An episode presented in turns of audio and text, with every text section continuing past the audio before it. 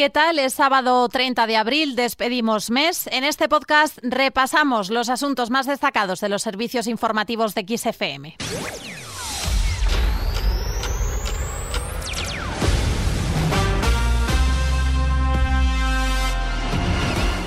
El Real Madrid campeón de liga. El Real Madrid se ha proclamado este sábado campeón de la liga 2021-2022. El conjunto blanco solo necesitaba empatar contra el español en el Santiago Bernabéu, pero goleó para lograr matemáticamente su título número 35. Ambientazo a esta hora tanto en el feudo blanco como en la plaza de Cibeles, donde los blancos acudirán esta noche para celebrar el éxito.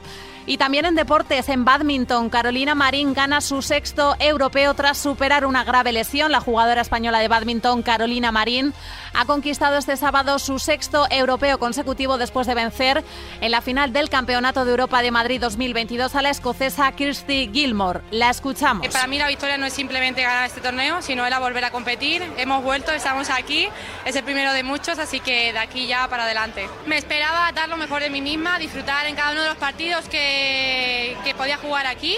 Hemos jugado hasta la final, hemos ganado la final, así que estoy muy feliz porque aparte ya de, haber jugado cinco partidos bastante buenos, hemos hecho las cosas que hemos estado entrenando y desde luego que tanto a mí como a mi equipo, eso es lo que nos gratifica de todo esto.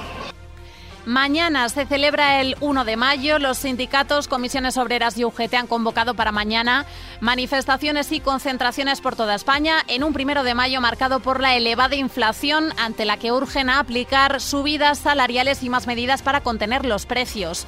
Bajo el lema La solución, subir salarios, contener precios más igualdad, los sindicatos llevan a este primero de mayo los incrementos salariales como principal reivindicación. Por su parte, el secretario general de Comisiones Obreras, Unai Sordo, ha advertido de que una devaluación de los salarios dañará el consumo y la recuperación económica, por lo que insiste en reclamar subidas que garanticen el poder adquisitivo de los trabajadores. Le oímos.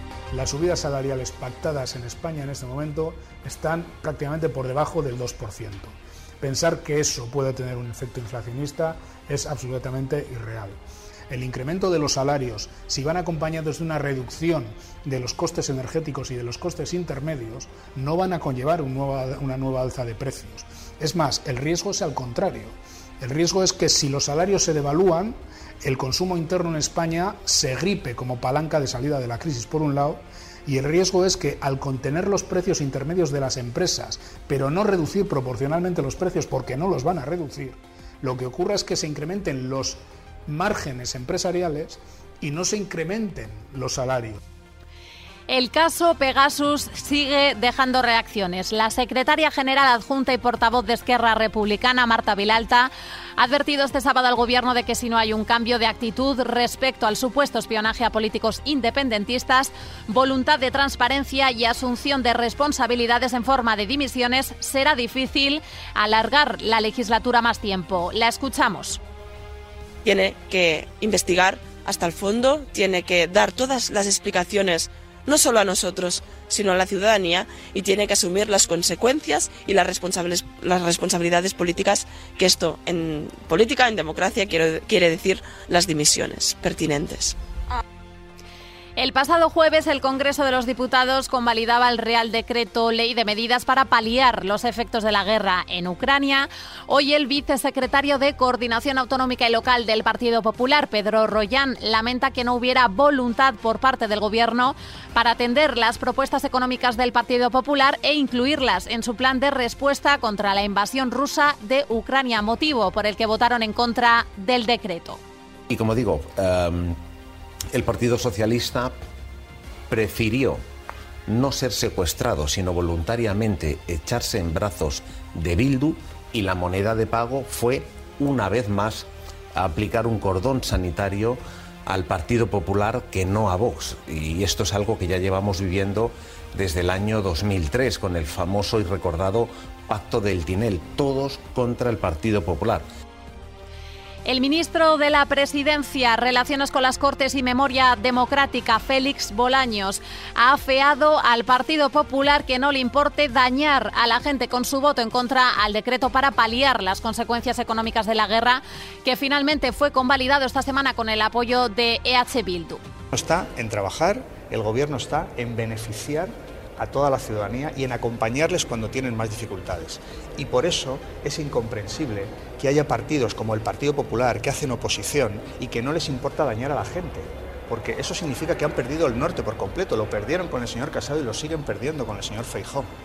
Un partido político tiene que mejorar e intentar todos los días trabajar para facilitar la vida de las personas. ¿no?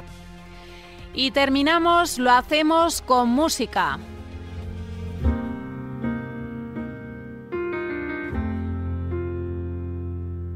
Faltó una noche de franela, de pijama feo y calcetín por fuera, de sofá con ducha fría y traicionera. Antonio Orozco prepara nuevo proyecto en el que invitará a algunos de los más grandes artistas de la música para reinterpretar sus himnos más importantes. El primer elegido ha sido su amigo Sebastián Yatra, con el que comparte una de sus canciones, Entre sobras y sobras me faltas.